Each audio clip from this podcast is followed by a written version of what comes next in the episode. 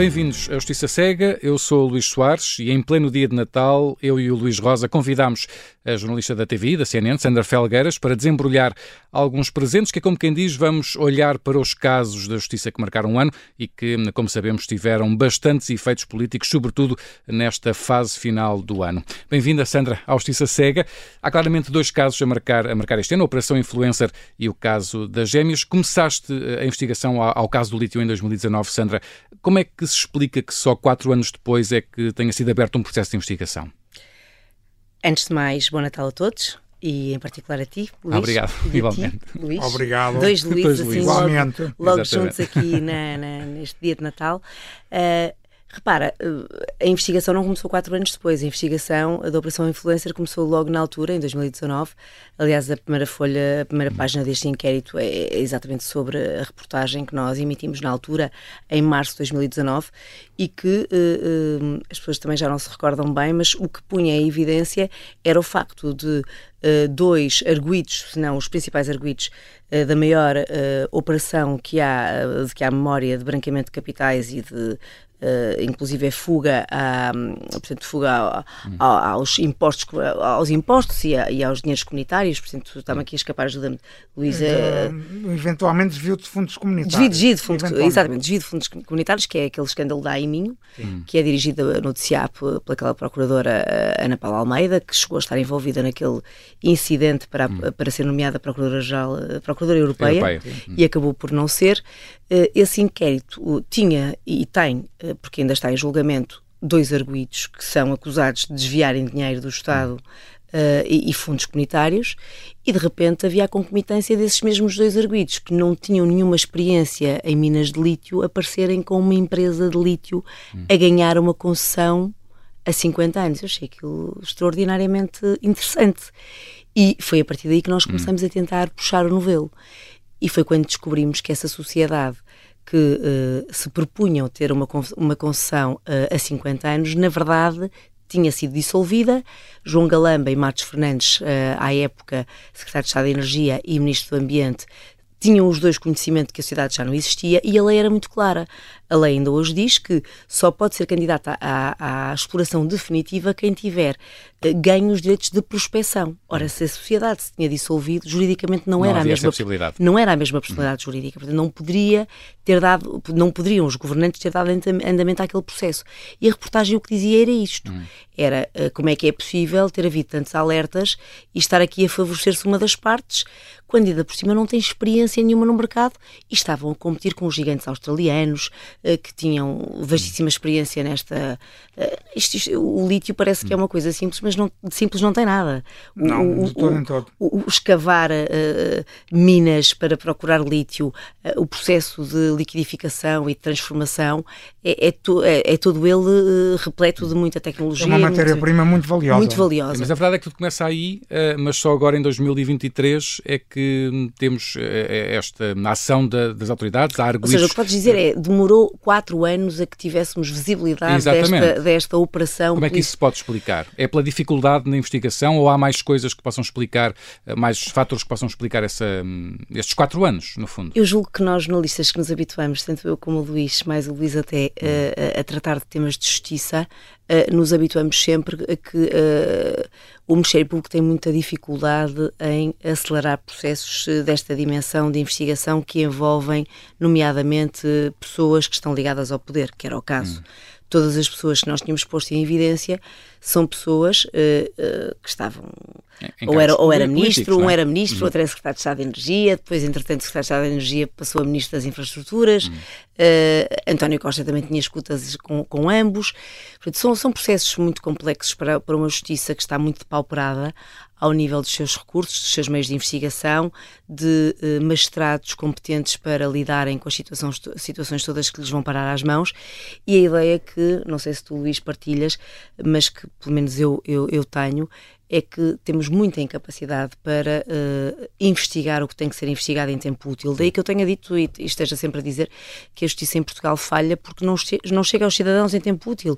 Simplesmente chega tardiamente e quando chega, e a Operação Influencer para mim é, é, é um exemplo uh, claro disto tudo, chega tão tarde e, e, chega tão, de uma forma tão extemporânea aos factos que uh, acontece. Parece que nada faz sentido. Não, não é só não, não fazer sentido, é, é, que de repente as conclusões que, que são possíveis de extrair em tribunal é, é, aquela que Magalhães e Silva extraiu. Sim, é, mas, é, é, mas é importante. É que, não, bem que ele dizia, Luís, não é montanha para um rato, é montanha para uma formiga, não é?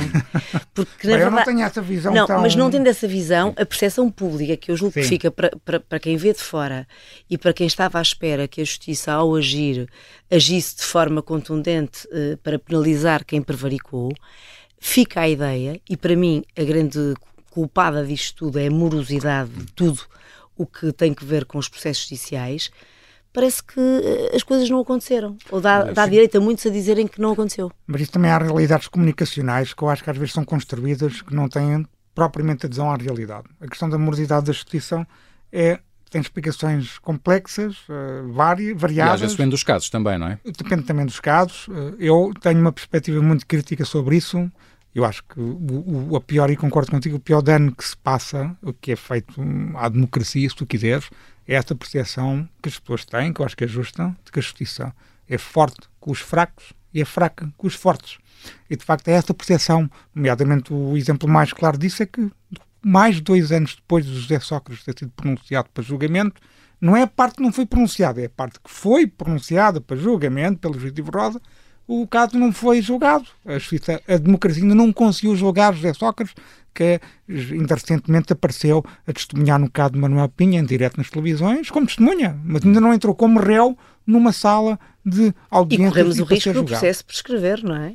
Vamos ver se vai prescrever ou não. Parece-me que, que, não. Não tenho uma visão tão pessimista. A questão dos, da falsificação de documentos, sim. Isso irá acontecer provavelmente. Mas, mas repara, isso reforça aquilo que eu dizia uh, para, para o cidadão comum, Sim. que não está habituado aos processos, aquilo que ele vê é que é qualquer pessoa que uh, consiga bons advogados usa todos os expedientes dilatórios, uh, vai progredindo, passam-se um anos dado, e anos um e nada nós, acontece. Há um dado que nós temos aqui dado muito regularmente no Justiça Cega, que é um dado estatístico indesmentível. Para o cidadão comum, o tempo médio de resolução de um processo de justiça comum, um, homicídio, um roubo, olha, para dar uma imagem assim mais metafórica, as pessoas costumam aparecer na, na capa do Correio da Manhã. São ju acusados, investigados, acusados, julgados, condenados, direito, muitas vezes nem sequer recorrem, porque não têm capacidade económica para isso, em menos de um ano. Em cerca de um ano. Os processos de criminalidade, criminalidade económica ou financeira demoram mais de 10 anos. Eu acho que este dado diz tudo sobre a discrepância que existe na, na, na, na administração da justiça para pessoas consoante o seu perfil socioeconómico. É um facto. Mas também devíamos ter uma, uma reflexão séria e profunda por parte dos próprios uh, juízes, magistrados do Ministério Público que têm em mãos estes processos porque chegados aqui também há, há ilações que eu julgo que devem ser retiradas, que é até que ponto é que nós podemos continuar a permitir este sistema que, que, que funciona, quase, funciona quase como boicote. Há um, há um elemento que não está a referir-se os advogados. Certo, e, e, os é- advogados e, fazem parte dele, deles e, parte, e, nesse fazem caso fazem deles, bem, não é? Mas têm uma enorme influência na percepção pública sobre a justiça. Ou seja, quando nós abrimos as televisões, temos essencialmente advogados a falar e para grosso modo quando há uma investigação de crime económico ou financeiro, ou das duas uma, ou é o crime de violação de segredo de justiça que está ali em cima da mesa, não são os factos que estão ali em causa. Eu não me, não me esqueço, por exemplo, de Manuel Maganha de Silva, quando José Sócrates foi tido, o que ele falava mais era sobre a violação de segredo de justiça. Uhum. Bem, não era sobre o caso que estava ali em causa. Na altura já se sabia um bocadinho do caso, soube-se muito mais depois. Eu acho que os advogados têm uma enorme influência na forma como tu não consegues reformar o sistema. Porque os juízes e os juízes portugueses, na minha visão, de acordo com aquilo que eu, vou estudando, eu fui estudando ao longo dos anos, são os juízes que menos poder têm em termos da União Europeia, provavelmente. Os nossos. Os nossos, são. Porque repara, como é que o José Sócrates consegue apresentar 40 recursos? 40 recursos num caso que ainda nem sequer chegou ao julgamento. Nem sequer estamos na fase de recurso sobre uma condenação. 40 recursos. Só o custo que isso tem.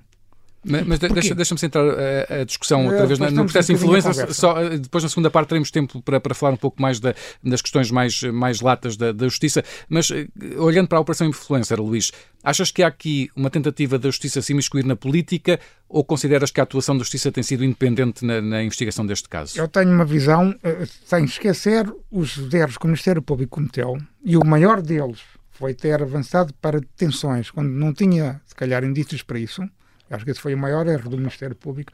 Os outros têm sido noticiados que existem, não têm relevância processual. Uh, inequivocamente, aliás, os juízes de gestão criminal nem sequer os refere no, no, seu, no seu despacho. Agora, este caso é um caso, e que eu vou dar também uma imagem simples, eu acho que António Costa fez a câmara que citou, de forma bastante simples, porque, em primeiro lugar, é um caso típico de tráfico de influências, ou seja, é alguém que tem acesso ao poder político, que tem uma espécie de acesso às chaves do poder, hum. que depois tem um contrato com uma empresa privada para desburocratizar, é um facilitador, eh, e a responsabilidade política é de António Costa, porque deu as chaves do poder ao seu melhor amigo e tentou fazer isso com a maior informalidade, informalidade possível, nem sequer um contrato tinha. Hum. Acho que uma, há uma responsabilidade, independentemente da questão criminal, há uma responsabilidade política, política. de António Costa. Hum. E depois, Vitor Scária, que estava devidamente sinalizado e identificado. Nós aqui no Observador publicamos um trabalho de investigação jornalística sobre as ligações de Vitor Scária a empresas que tinham contratos com a Venezuela e que ele ajudou essas empresas a ter os contratos e depois de sair do governo José Sócrates, foi trabalhar para essas mesmas empresas e até foi acionista de uma delas. E António Costa parece que não deve ter lido o trabalho, mas isto foi, até foi publicado, em, de forma hum. curiosa, foi publicado Between Jobs, ou seja, quando Vítor Scária saiu de assessor do Primeiro-Ministro e antes de ele ser nomeado pelo próprio António hum. Costa para chefe de gabinete. Hum. E foram descobertos uh, uh, 75 mil euros em São Bento. É e, e sabes, que, sabes que isso eu acho o ponto mais frágil, uh, ou aquilo que mais fragiliza António Costa, e que sem dúvida, havendo ou não o polémico parágrafo escrito a posteriori, uh, e que a própria Procuradora-Geral da República não negou nunca que, terá, é que, que teria acrescentado. António Costa, sacudir uh, a água do capote. Mas repara, mas independentemente disso, a verdade é uma. Um, tenha sido uma operação ou não precipitada, eu tenho algumas dúvidas que aquela operação estivesse pronta uh, para ser feita naquele dia. Uh, a começar até pelo facto de não haver uh, transcrições das escutas. Não sei se tu te recordas, mas. Sim, houve, houve esse momento em que as escutas tiveram que ser transcritas. Sim, mas, mas, mas repara. Não... O juiz de instrução criminal não considerou isso. Sim, mas não, mas não tendo. Mas repara, não, não tendo considerado, para mim, um processo desta envergadura que estava em investigação há quatro anos, não tem nenhuma razão de ser que as escutas não tivessem Mas há aqui um pormenor que é importante. Isto é a questão do data center não tem investigação há quatro anos. Sim, é, é verdade. Sei dizer há Sim. quanto tempo não, é que foi não descoberto Não estaria, porque assim, o lítio, o lítio começou em 2019, entretanto isso. entrou o hidrogênio o em 2020. Que eram eu dois tenho, processos diferentes. E repara, eu tenho a ideia que o data center, o momento em que o Lacerda Machado eh, vai lá abaixo a Sines uh, com António Costa e há aquela cerimónia de pompa e circunstância, se não foi em 22, acho que andou ali perto. Portanto, ainda assim, já se passou mais de um ano. Uh, a Justiça, quando vai fazer uma operação desta dimensão a São Bento, com buscas domiciliárias a casas de ministros como, como o João Galamba, uh, quando tem Matos na mira. Fernandes outros. Matos Fernandes, quando tem na mira uh, uh, uma operação desta envergadura, tem que estar completamente calçada. E, e calçada significa ter tudo pronto.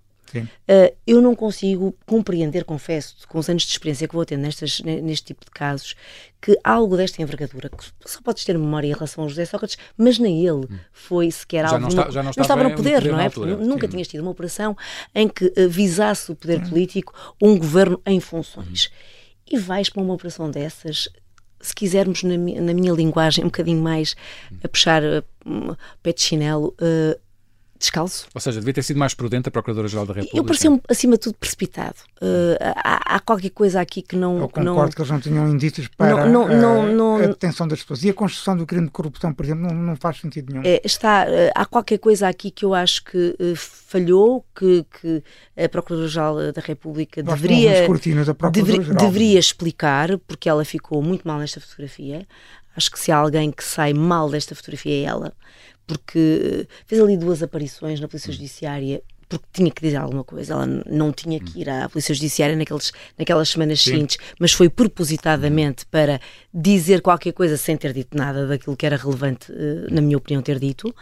Mas uh, eu fiquei sempre com a sensação... Eu não concordo contigo. Ela não pode discutir o processo já, para Já não, vamos mas, na segunda parte também falar um pouco da, da, da, da comunicação da Procuradora-Geral da República. Estamos com quatro minutos para o final desta primeira parte e queria ainda abordar uh, o caso das gêmeas, que surgiu, Sandra, também de, de, de uma investigação tua de certa forma, isto é um caso que espelha a cultura de um país. Uh, repara, todos os casos que nós estamos aqui a falar, na Operação Influência, no caso das gêmeas, espalha a cultura um, do nosso um país. mesma base, não é? é e, e, que obriga o país a se confrontar consigo é, mesmo. E, e, e obriga, acima de tudo, o Bloco Central que governa o nosso país. E, e, acho que é uma reflexão muito útil a chegarmos aqui aos 50 anos da democracia, estamos com um pezinho quase lá dentro, a, a, a pensarmos se foi esta a democracia com que se sonhou em abril de 74 e se é isso que nós, eh, na nossa geração, queremos deixar aos nossos filhos. Eu, particularmente, não é isto que eu quero deixar aos meus filhos.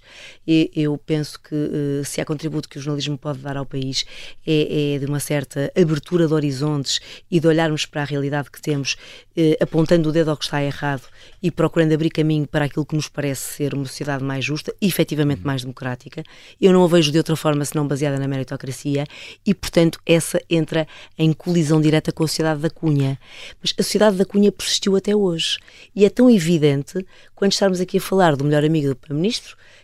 que é apanhado na Operação Influencer, como estarmos aqui a falar do filho do Presidente, da República. E eu já não vou mais longe.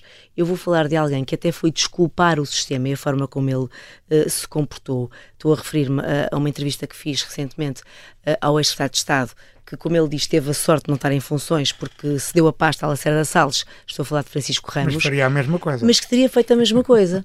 Portanto, isto não é preciso ir muito longe para nós percebermos que os protagonistas que uh, hoje têm lugares de poder ou já os tiveram muito recentemente, olham para determinadas figuras como figuras com uh, cargos que não detém. Hum. O filho do Presidente da República não é, um é cargo. não é um cargo, mas é um cargo. Hum. Nós ficamos a perceber com esta investigação. Tem a ver com subserviência que nós temos perante o poder. Uh, e é uma herança de, da ditadura. Da essa. ditadura. Essa herança não, uh, não acabou com. O país do respeitinho. É o país do respeitinho, o país que. Temos no fundo, quem tem poder. Que, que, que, se, que, se, que se agacha àqueles que, por alguma razão, quase como uma linha monárquica, adquirem um estatuto que nunca mais, jamais perdem.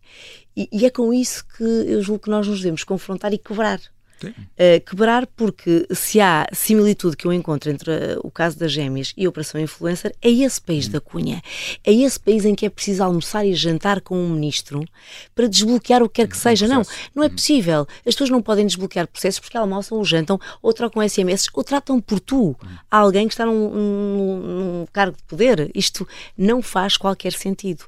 E, e é o não fazer qualquer sentido, mas também não vejo, nem vi, não sei se tu viste, Luís, alguma vontade de quem está no poder tirar estas ilações não, que nós todos com facilidade tiramos. Luís, no minuto, uh, como é que avalias, daquilo que é conhecido neste caso das gêmeas, como é que avalias a, a atuação do Presidente da República neste caso? Eu acho que é censurável, desde o princípio que eu digo a mesma coisa, é uma ele entrou em conflito de interesses ao despachar logo ao início com o e-mail do filho. Uhum. Ele não devia ter despachado aquele, aquele e-mail. O Presidente da República devia ter afastado do processo. Aliás, a própria Casa Civil, a própria, a própria Presidência da República não devia ter feito nada. A partir do momento em que o filho do Presidente tem, que está a tentar começar um processo, isso parece-me inequívoco. Agora também parece inequívoco que há uma responsabilidade efetiva do Governo, como se tem visto nas últimas semanas, que era quem tem o poder hierárquico e o do poder, influência, capacidade de influência sobre o poder de decisão do Hospital Santa Maria, como isso ficou e, hum, claro. Agora, hum. só para dizer, complementar uma coisa que a Sandra disse a propósito da entrevista de Francisco Ramos e também de muitas outras situações, porque nós estamos a assistir a uma espécie de dois pés e duas medidas na, na apreciação do influencer e do, do, do, do próprio caso das gemas, que é o seguinte, ou nós, nós temos que ter sempre o mesmo critério e temos que avaliar as situações exatamente com o mesmo critério.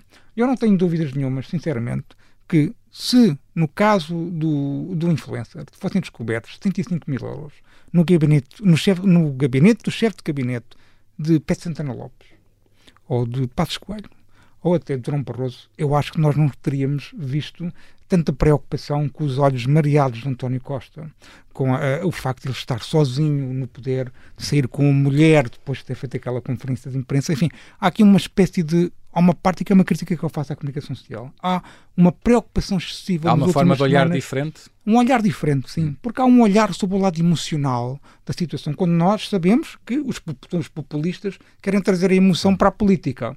Eu acho que nós, comunicação social, temos de ter o mesmo critério a criticar os populistas que querem trazer a emoção para, para, para a política e para o espaço hum. público, como também temos que criticar os, os, chamados políticos sérios quando eles tentam fazer isso. Eu acho que há aqui uma, um duplo critério hum. a apreciar a questão da responsabilidade política de António Costa, no influencer e muito por causa de, dos 75 mil euros. Eu ouvi colegas meus, colegas nossos jornalistas a dizerem, a desvalorizarem a situação, porque, bem, vê bem, é que eles não sabiam que os 75 mil euros estavam lá.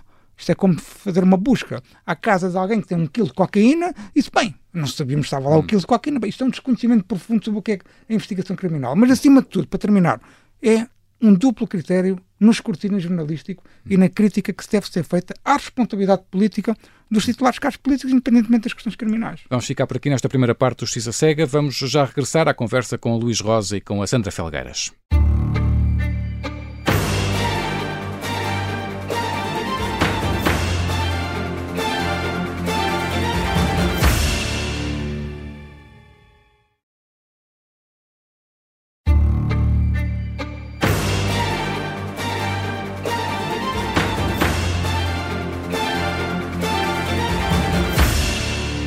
Segunda parte do Justiça Cega, estamos hum, eu e o Luís Rosa com a jornalista Sandra Felgueiras, da TVI e da CNN, a recordar alguns dos principais casos da Justiça hum, do ano. Daqui a pouco eh, já vamos falar das questões de transparência, acesso à informação e comunicação da, da Justiça, mas eh, primeiro, eh, já falamos aqui do caso das Gêmeas e do caso da Operação Influencer. Sandra, que, outras, que outros casos destacarias deste ano que agora termina? Nós temos o, julgamento de Manuel Pinho que uh, ainda decorre uhum. e no qual prestam declarações e prestaram nos últimos dias eh, pessoas muito relevantes, não é? Como uhum. José Sócrates, Passos Coelho, Durão Barroso. Uh, e, e é uma tipo coisa de... quase inédita, não é? Antigos primeiros ministros é irem prestar. Mas, mas que nos mostra também muito o estado da nação, não é? o, o, facto de nós, aqui há uns anos, pensarmos se seria possível levar tanta gente com este gabarito, com este peso político, como testemunhas, como testemunhas ainda sim, assim, claro. mas como testemunhas, mas a falarem de coisas coisas que. Eu acho que, que Pinto quer criar a ideia de que, bem, vejam bem, eu estou a chamar estas pessoas como testemunhas porque eles sabem de qualquer coisa. É, sim, claro, que não Mas, sabem. objetivamente, quem, foi, quem descobriu que, quem foi descoberto com 15 mil euros todos os meses na sua conta a partir foi ele foi ele foi ele isso não há dúvida nenhuma e já está bem demonstrado uh, aliás ele já arranjou uma desculpa para, para justificar hum. o porquê que o fazia hum. ainda que várias pessoas do próprio uh, BES e GES tenham dito que isso não era prática frequente o que eu quero dizer com isto é uh, nunca como hoje tivemos tantos responsáveis políticos a serem escrutinados o que é que eu quero dizer com isto? Que por um lado é positivo, mas por outro cria uma sensação de normalização do anormal, que me preocupa enquanto jornalista, porque o, o Luís Rosa colocava há pouco, uh, ainda na primeira parte deste programa, uma, uma nota em relação aos jornalistas e à forma perniciosa como olham para o mesmo de forma diferenciada, de acordo com os protagonistas, e eu acho que isso é, é mais do que nunca urge ser discutido porque o jornalismo também está aqui em xeque numa altura em que não olha de facto para o mesmo e normaliza e tende a normalizar o que é normal, eh, quase como se entrasse em competição com outro tipo de jornalistas. Que, que, que, eu, que eu sinceramente não consigo compreender. Aconteceu no caso das gêmeas, ou seja, aconteceu no caso das gêmeas apresentarmos uma narrativa e haver dois ou três órgãos de comunicação social que perceberam a partir do que estava a passar e que acompanharam a notícia, mas a maioria procurou uh, não só distanciar-se, como fazer o trabalho ao contrário. Um trabalho desmontar, que, tentar desmontar. Desmontar e de hum. limpeza. Eu, eu, eu confesso que uh, se não soubesse o tanto que sei sobre este caso, talvez não tivesse ficado tão apoquentada, mas hum. apoquentada é a palavra uh, certa. Eu fico preocupada que haja jornalistas que não entendam a relevância do que nós temos aqui a falar. Porque se há pessoas que falam em xenofobia e em racismo num caso que é claramente apenas e só de cunha, que independentemente da nacionalidade das pessoas em causa, seria sempre um caso de uma cunha, de algo que não poderia ter existido. Porque o Serviço Nacional... A nacionalidade também está um pouco colocada em causa. Pronto, mas, mas eh, repara... Pela eh, rapidez com que foi mas, mas repara, mesmo que tiremos isso da equação, Sim. mesmo que nós não estivéssemos sequer aqui com o problema de aceleraram tudo até chegar a, claro. ao bendito do medicamento, o caso teria a mesma força porque não pode haver ninguém com cargo político que o use uh, como o, o Luís dizia, e bem, despachando um e-mail do próprio filho que faça crer aos outros que o filho é uma pessoa igual aos demais, que o filho passou a cidadão. Não, o filho nunca passa a cidadão, isso não acontece, isso não existe. Os filhos são filhos. Muito menos no, quando isto é verbalizado pelo Presidente dos Afetos. O Presidente dos Afetos, que dá beijinhos a toda a gente, tira selfies com toda a gente, agora trata o filho por Doutor Nuno e, e quer fazer uh, crer ao país que o Doutor Nuno é, é, uma pessoa indiferenciada e que lhe mandou um e-mail quando já tinha tido duas negas do Hospital de Santa Maria e do Hospital de Dona Estefânia e que isso não interferiu e que não condicionou todas as pessoas. Uh, Eu que claramente toda a gente sabe que não tenho, eh, nem nunca defendi o governo uh, de António Costa, pelo contrário, mostrei várias evidências daquilo que me parecia incorreto uh, ao nível da sua governação. Estou à vontade para dizer isto. Se há caso onde me parece que a culpa está toda no topo da presidência da República e muito menos na base, é o caso das gêmeas. E porquê que eu digo isto? Porque não tivesse partido uh, do Presidente da República esta iniciativa de condicionar tudo o resto e não estivéssemos nós no ano 2019 em que o Governo e o Presidente da República andavam beijos na boca, basta lembrarmos daquele e-mail do Hugo Mendes, na altura Secretário de Estado das Infraestruturas, Sim. que manda para Cristina uh, Urmier Weidner a dizer nós não vamos aqui aborrecer-nos com o Presidente que ele faz-nos muito jeito. Não era bem assim. Era nosso aliado. É, é nosso aliado. Hum, nós temos sempre, sempre que estamos a falar em casos, convém que nos recordemos do, do contexto o Presidente da República só passou a ser, uh, uh, no fundo, não é inimigo, mas a dar-se mal com António Costa a partir do episódio Galamba em que ele não se quer demitir e não se demite e o, e o Primeiro-Ministro não o demite. Hum. Até aí é dois na boca. Não há dúvida de que e, este portanto, caso, o caso das temas, é um caso de, de, que, desse que ambiente surge no auge da, da, cumplicidade política de Marcelo com o António Costa. Portanto, nós não iríamos esperar deste governo que andava de beijo na boca com o Presidente da República que tivesse outra atitude que não dar seguimento. Que não dar seguimento. Mas eu por acaso não concordo contigo. Eu acho que a responsabilidade, eu acho que o caso também tem que ser visto um pouco ao contrário. Eu acho que a responsabilidade está mais na base de quem não soube dizer não. De quem não soube dizer não ao filho do Presidente da República ou... Mas eu pergunto, tu achas que alguém em Portugal, até a começarem as jornalistas, dizem que não ao Presidente?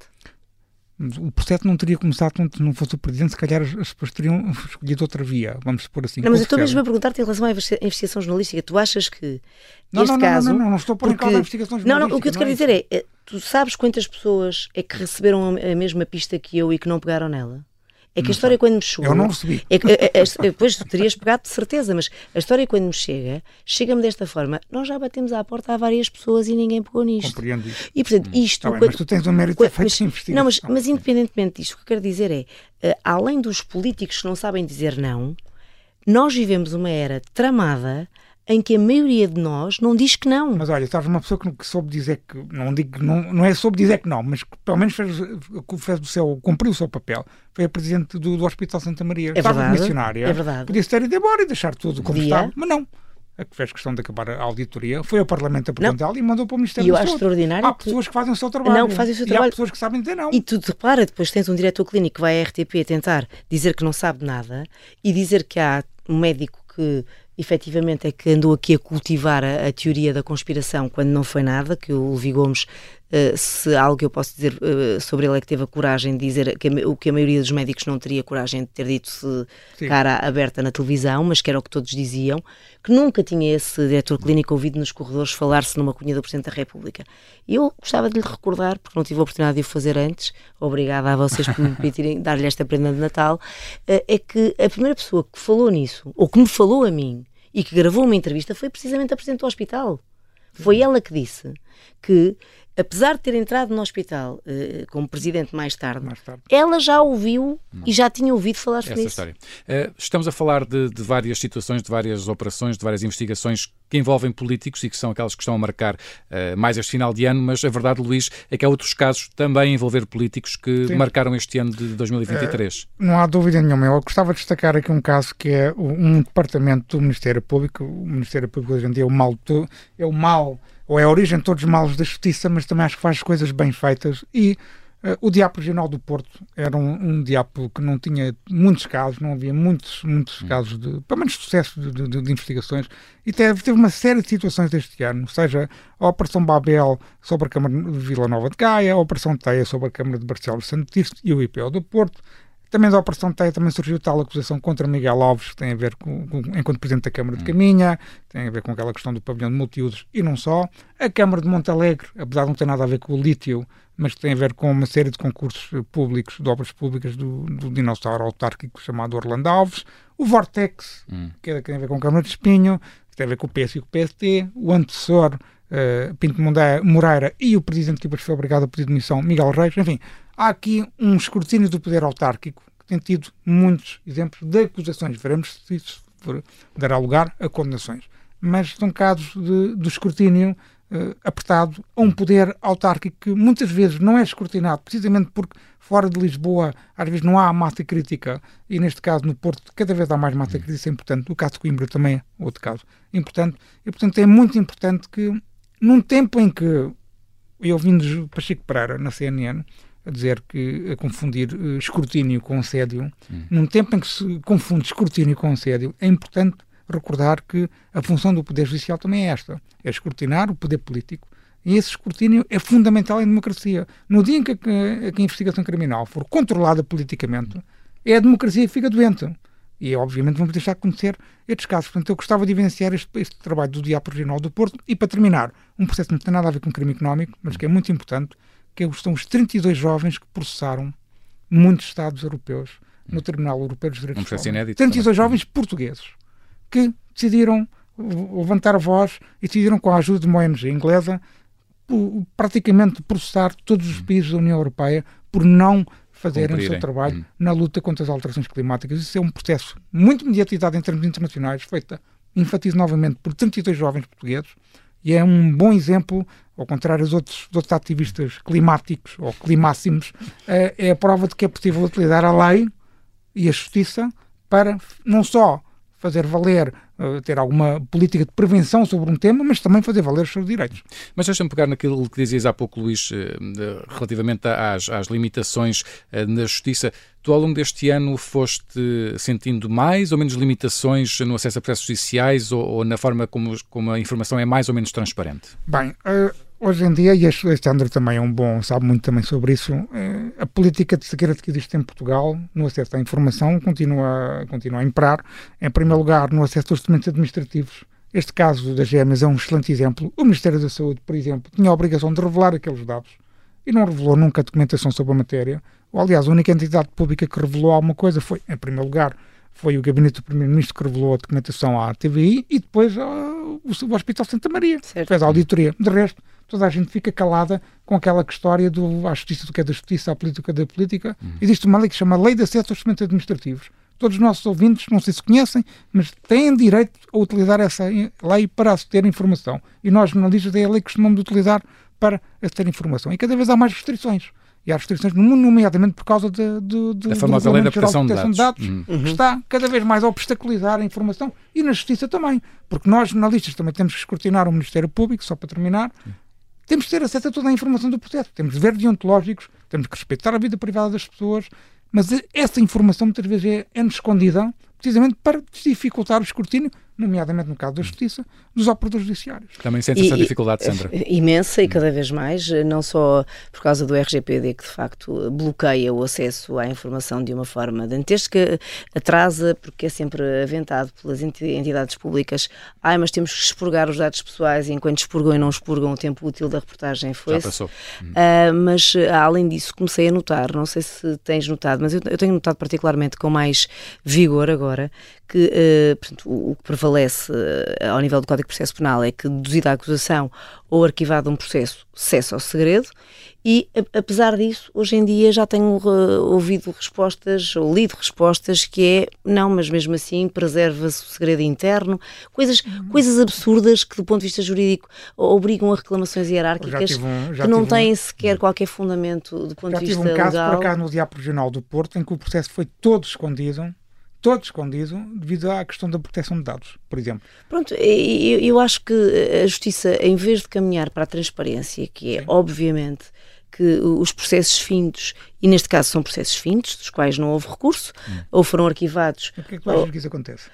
Acho que é uma tentativa de nos limitar ao trabalho, como é óbvio, não consigo interpretar de outra forma, tu consegues. Eu acho que as pessoas não querem ser escrutinadas, não, não gostam. Querem, não nomeadamente gostam. os magistrados, Também sejam do Ministério Público, sejam dos juízes. Não, ninguém gosta. Ser escrutinados, nomeadamente por, por pessoas que não são licenciadas não, em Direito. É, é e, e, e, mas, mas depois há outro problema que eu também vejo, que é uma uh, um desrespeito ainda hoje, 50 anos quase passados de 25, desde o 25 de Abril, sobre a nossa profissão. Há pessoas que não compreendem que o jornalismo tem o dever, não é o direito, tem o dever de escrutinar. E, portanto, pedir acesso a estas informações, que ainda por cima, como o Luís bem disse, são de acesso a todos os cidadãos, a CADA é uma instituição que zela pelo acesso a documentos administrativos para qualquer cidadão, não é preciso ser jornalista para poder usufruir desse direito e tratam-nos como se estivéssemos aqui uh, a fazer-nos um grande favor. Veem uh, o jornalista como um inimigo. Um inimigo. Sempre. em vez de ver um jornalista como alguém que está a escrutinar para até ajudar, ajudar aqueles, as, os magistrados, funcionários públicos façam melhor o seu trabalho. Eu acho que o jornalismo devia ser visto. Ainda recentemente estive numa conferência na Câmara de Lisboa em que disse isto. Os funcionários autárquicos devem ver o jornalismo, ou dirigentes políticos, hum. como uma espécie de compliance não oficial. Ou seja, nós vamos ver se as coisas foram feitas de acordo com regras, está com conflito de interesses, há violações da lei, etc. Ou então outro tipo de critério. Mas é num sentido construtivo, não é num sentido destrutivo. E muitas vezes as entidades públicas olham para o jornalismo como algo que pretende destruir. Não. Eu não pretendo destruir, tu também não, não pretendes destruir. certeza. E queremos construir um país melhor, ao fim e ao cabo é isso. E, é. e, nesse sentido, temos quatro minutos para terminar o nosso programa. Uh, queria ainda falar da questão da comunicação, que falávamos um pouco na, na primeira parte. Um, houve muita polémica sobre aquela questão do, do, parágrafo da Procuradora, que um, supostamente levou à admissão do Primeiro-Ministro. Uh, as autoridades, Sandra, continuam sem saber como comunicar casos judiciais. As autoridades comunicam muito mal, eh, os políticos comunicam muito mal, toda a gente comunica muito mal. Uh, e até as jornalistas que comunicam pessimamente. Eu acho que é um, é um é problema transversal uh, e crítico, porque nós chegamos aqui e muitas vezes o que percebemos é, é as pessoas usam os silêncios, usam todos os subterfúgios que podem e os que não podem para ocultar. E, e esta é a palavra-chave para mim, porque é a antítese daquilo que nós estamos aqui a fazer. Nós devíamos viver já numa cultura de absoluta transparência e não usarmos as palavras e a semântica para criarmos aqui biombos. A e, democracia é transparência. E, e, e, e efetivamente eh, continuamos a viver numa sociedade em que uns ajudam os outros, uma mão lava a outra, na tentativa de não. Nós, nós, nós até já, já entramos no campo da hermenêutica, que é interpretar o que alguém quer dizer. Estou a lembrar-me daquela célebre frase de António Costa em entrevista ao, ao Nuno Santos na, na TVI CNN, quando uh, lhe é perguntado se ele acha que o, o caso das gêmeas. Uh, pode ter servido aqui de pretexto ao Presidente da República para ter avançado ou para ter dado hum. alguma instrução para que a Operação Influencer se realizasse, ainda a especular Sim. o que é que Lucília Gago tinha de fazer a, a Belém naquele dia. E a resposta dele é: eu não quero acreditar que isso pudesse ser verdade, não é? Hum. Mas aquele eu não quero acreditar hum. é exatamente o contrário que se deve ler, não é? Sim. Eu acho que. É um cinismo político. É, é, é, é aquilo que ele disse ao país, na verdade, o que, fica na, na, no, o que fica para todos é eu não quero acreditar porque isso seria gravíssimo. Mas eu não acredito nisso essa possibilidade. Eu também não acredito nisso. Espera, mas repara, não acreditando, o que eu acho que o Primeiro-Ministro disse ao país é eu acredito nisso. Exato, eu percebo isso. Uh, percebes o que eu quero dizer? Ou seja, uh, andamos aqui todos com rituais de semântica, uh, em vez de estarmos numa época em que temos... Que que comunicar da forma mais frontal possível, chamando os bois pelos nomes, dizendo as coisas como devem ser ditas, uh, sem o politicamente correto. Uh, já passaram demasiados anos claro. para que nós continuemos aqui uh, com falinhas mansas. E nesse sentido, Luís, as próprias intervenções da Procuradora, que como sabemos não são muitas, ela acabou por, fazer, acabou por fazer algumas declarações Bem, sobre estes processos, mas sem esclarecer grande coisa. Olha, eu vou fazer aqui uma. Estamos a terminar o programa, Já vou voltar ao princípio. Há também uma responsabilidade política de António Costa na, na escolha desta Procuradora-Geral. Certo. Foi o António Costa que a escolheu. O que é uma ironia realmente tremenda, hum. porque não devia ter, não, não devia ter mudado a Procuradora-Geral, que era a Joana Marques Fidal. Mudou. E mudou para pior. É um pouco como a imagem do país. Mas ficou também a imagem sempre no país. Quem não queria Joana Marques Fidal era Marcelo Rebelo de Sousa, certo? Mas olha que António Costa também não queria. Aliás, os dois acordaram isso. Uhum. Uh, não, nos, não, nos podemos esquecer quem indica o Procurador-Geral é o Governo é o e governo... o Presidente no Maia. No Maia. E quem escolheu esta Procuradora-Geral foi a Ministra da Justiça. Na Mas não achaste estranho que ela tivesse dito numa das declarações que o que foi fazer a Belém foi falar com o Presidente que a nomeou? Sim, mas isso acho que é normal, é um facto, hum. é um facto constitucional, é o Presidente da República e eu no Maia. Não acho sinceramente que haja nenhuma conspiração da parte de Marcelo Rebelo de o Eu não estou a dizer que há uma conspiração, o que eu quero dizer é, é, não sei se concordo cabalmente contigo, que Mas tenha, nós discordar. Que, que, não, que tenha, que tenha sido António Costa a escolher esta procuradora. É uma ironia do destino acontecer o que aconteceu com esta procuradora. Não, mas, mas é mais uma responsabilidade política uh, também. Não sei se não estávamos também naquela fase de beijo na boca que falámos entre Belém e São Bento, uh, ao ponto de António Costa ter cedido em algo que não, uh, não sei. Mas, não tenho mas essa convicção. Mas aí, António Costa aí... também não gostava muito do perfil de Joana Marques Fidal. Preferia uma, preferia claramente uma procuradora mais discreta. Tão discreta que praticamente não fala, que era isso que o Luís me Exato. estava a perguntar. E é verdade, não fala e quando fala, eu acho que apesar de todas as duas intervenções que ela teve, eu não concordo, discordo mais uma vez de ti, Sandra, eu acho que as intervenções que ela teve foram corretas neste ponto. Eu não vou ceder. A investigação vai continuar. As investigações, o plural, o sempre o plural, vão, vão procurar. E houve aqui uma pressão tremenda, como nunca foi vista até hoje, em que o Partido Socialista, o Partido do Governo, pressionou de forma desmesurada e quase pornográfica a Procuradoria-Geral da República para arquivar o, um inquérito contra António Costa. E Lucília Legaco, por acaso, fez jus ao perfil que sempre me contaram dela. Não se deu. Eu acho bem. Isso aí nesse sentido, porque ele é igual para todos e aquele inquérito tem que, tem que ser feito, tem que ser investigado. Bem, mas respondendo à tua pergunta, rapidamente, segundos. eu acho que a justiça tem que ter uma política de comunicação clara, assente em porta-vozes, assente em caras, como existe em todo, na, maior, na maior parte dos países da União Europeia. Hum. Tem que haver um porta-voz para a Procuradoria-Geral da República e tem que haver um procurador para o Conselho Superior da Magistratura. Um exemplo muito rápido. Olha, concordo contigo. Estou a ver na Alemanha, lembro-me perfeitamente de porta-vozes. Lembro-me, por exemplo, Carlos Puigdemont sim, líder sim, sim. nacionalista catalão. Foi detido em Bruxelas por Havia um, mandato.